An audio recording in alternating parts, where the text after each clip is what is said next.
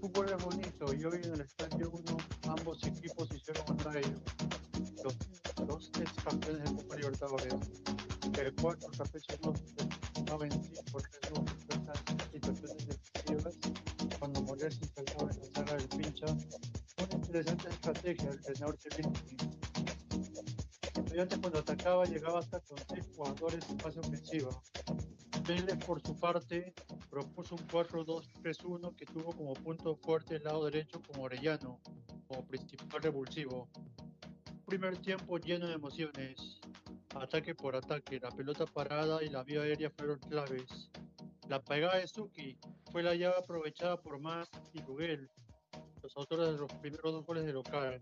El empate transitorio de Vélez llegó también bajo, bajo esos argumentos. Envío de Orellano, pivoteo y cabezazo certero de Jansson para batir a Lucas. El primer tiempo fue intenso para el telespectador. Tiempo para ir baño diría.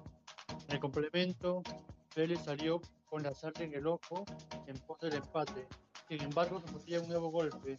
De contragolpe, Gustavo del frente dejaría parado a Hoyo tras un error de defensa Yanetti que saltó y se le pasó el bote dejó a Leandro Díaz habilitó del frente.